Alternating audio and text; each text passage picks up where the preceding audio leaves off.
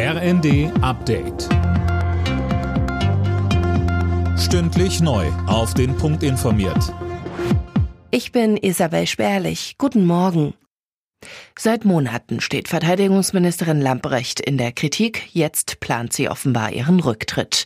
Wie mehrere Medien berichten, wird sie ihr Amt wohl nächste Woche abgeben. Zuletzt hatte die Opposition offen ihren Rücktritt gefordert, nachdem Lamprecht in einem Video begleitet von Silvesterfeuerwerk über den Ukraine-Krieg sprach.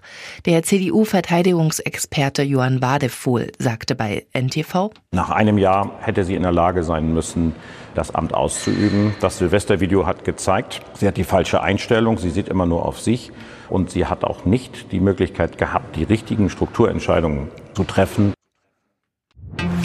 Klimaaktivisten kommen heute zu einer Großdemo bei Lützerath zusammen. Tausende Teilnehmer werden bei den Protesten gegen die Abbaggerung des Ortes erwartet.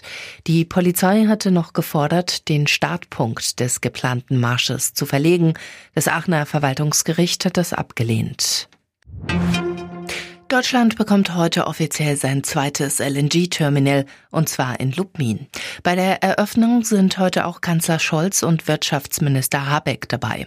Auf dem Spezialschiff wird Flüssiggas umgewandelt und dann ins Netz eingespeist.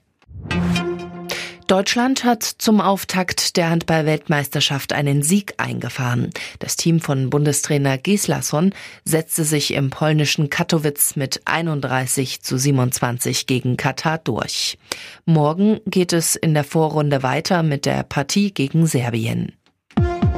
Alle Nachrichten auf rnd.de